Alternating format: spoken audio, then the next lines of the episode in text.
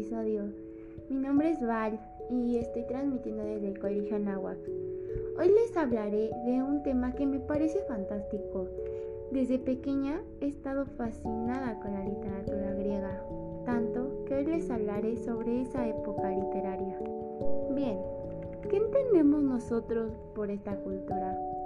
Normalmente cuando escuchamos el término griego o griega, se nos vienen a la mente las leyendas de los dioses y todos los seres mitológicos que existen, pero no.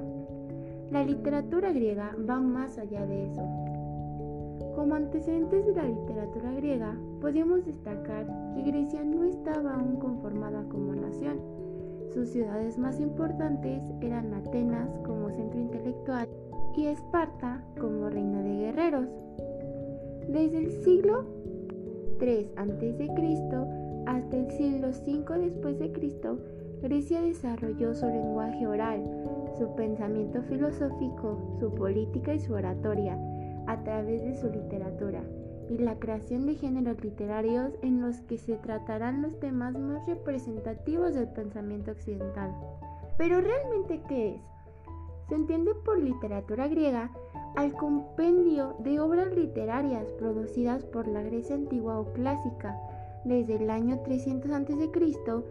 hasta el siglo IV después de Cristo y que recoge las tradiciones, formas de pensamiento e historias que sirvieron de influencia en la cultura occidental.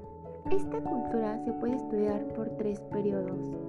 El primero es la etapa arcaica, en esta etapa de la literatura griega, la escritura aún no estaba desarrollada y las historias se transmitían de forma oral. Los temas eran mitos, especulaciones religiosas y otros relacionados con la cultura.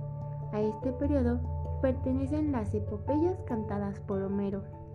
Debes entender que una epopeya es una composición literaria en verso en que se encuentran las hazañas legendarias de personajes heroicos que generalmente forman parte del origen de un pueblo. Homero era un antiguo poeta y aedo griego, quien era reconocido por ser el autor de las principales poesías épicas griegas, la Ilíada y la Odisea, de las que les hablaré ahorita. Nació y vivió en el siglo 8 a.C. y su vida fue una mezcla de leyenda y realidad.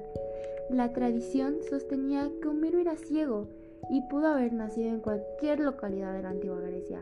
Esmirna, Colofón, Atenas, Quíos, Rodas, Argos, Itaca, Salamina o Pilos. En palabras de Hegel, Homero significaba el elemento en el que como el hombre vive en el aire. Admirado, imitado y citado por todos los poetas, filósofos y artistas griegos que le siguieron. Es el poeta por antonomasia de la literatura clásica, a pesar de que la vida de Homero aparece rodeada del más profundo misterio hasta el punto de que su propia existencia histórica ha sido puesta en tela de juicio. Qué loco, ¿no? Imagínense ser tan bueno en lo que haces que todos quieran ser como tú. Entrando un poquito más en tema, la Ilíada y la Odisea era, bueno, la Ilíada es el relato de ciertos acontecimientos acaecidos en la última fase de la guerra de 10 años de duración que enfrentó la Confederación de los griegos y a Troya y sus aliados. Y la Odisea narra el regreso de Ulises a su reino de Itaca Asimismo, uno describe la guerra y el otro la restauración del orden. Estas fueron escritas entre 750 y 730 a.C. aproximadamente. Y así es como en este periodo nace la tragedia y la comedia en Grecia. La segunda época es la clásica. En este periodo se plantean los temas de la verdad y la moral en géneros argumentativos, retóricos y en la oratoria. Todo esto desarrollado en el campo de la filosofía y la política. Entre los representantes más importantes de este momento se puede citar a Platón y a Aristóteles con sus obras clásicas que forman parte del pensamiento occidental durante muchos siglos. Hablando un poquito sobre Platón, no se sabe ciencia cierta dónde nació, pero se cree que fue en Atenas o en Egina entre 426 y 347 a.C. Creció en el seno de una familia aristócrata. Su nombre real fue Aristócles, pero se puso Platón, que significa el de la espada ancha, el cual se lo puso su profesor de gimnasia a causa de su aspecto físico. Él fue un pensador griego que era pupilo de Sócrates y llegó a ser profesor de Aristóteles, de quienes hablaré ahorita.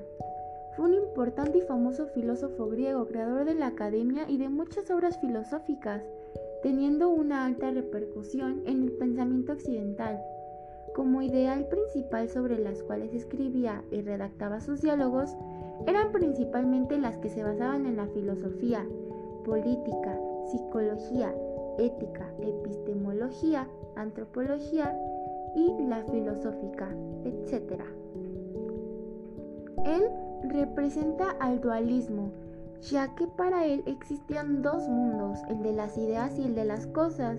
En el de las ideas era donde no se podía distinguir con nuestros sentidos, y en el de las cosas se trataba del mundo sensible, que se podía percibir por medio de nuestros sentidos. Por lo tanto, tenía dos formas de ver la realidad, una intangible, que se le llamaba idea, y que para él era eterna e inmaterial, siendo ajena al cambio sensible. La sensible la formaban las cosas que tenían características materiales, que se sometían a cambios y destrucción. Platón nos deja la doctrina de las ideas, la superioridad de la sabiduría sobre el saber y la defensa de la dialéctica como método científico. Pasando a Aristóteles, él nació alrededor del 384 a.C. en Estagira, una ciudad de la antigua Grecia situada en la península de Calcidia. Aristóteles fue discípulo y colaborador de Platón en la academia, como ya les había mencionado, donde permaneció unos 20 años. Allí aprendió, entre otras cosas, el arte de la retórica y la dialéctica. Para Aristóteles, el fin principal del hombre era la felicidad. Sin embargo, defendía que ésta no se derivaba del placer, sino de la conciencia racional derivada de cumplir el papel de que cada individuo tiene reservado, es decir, cumplir con lo ordenado por su esencia. Por ello, la felicidad solo puede alcanzarse mediante el ejercicio de la razón y a través de las virtudes. Él es considerado como el primer autor en estudiar la estética y las formas del lenguaje, enfocándose en la poesía imitativa, al contrario de Platón, que partía del concepto de la belleza. Pasando a nuestro tercer y último periodo, tenemos el greco-romano. En este contexto, la literatura griega cambió de un público popular a uno privado, selecto y erudito, donde el centro del mundo es Roma, hasta que Constantinopla se transforma en la capital del imperio bizantino. Los géneros literarios utilizados en la literatura griega clásica fueron la poesía épica, la poesía lírica y el teatro. También llegaron a desarrollar la oratoria.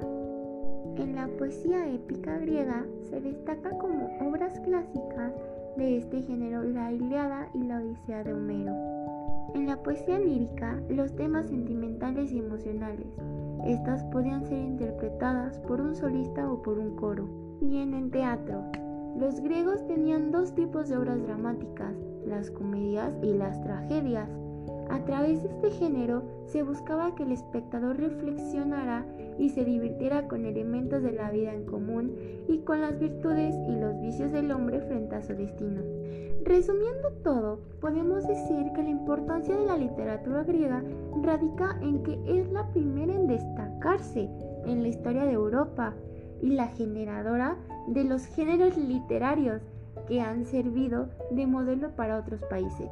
Así como la estética y las artes de Occidente tuvieron su origen en la Grecia clásica, la literatura griega dio origen a las grandes ideas de la humanidad y las preguntas del hombre y el papel que juega en el mundo, la vida, la muerte, sus virtudes, sus vicios, sus placeres y sus tormentos.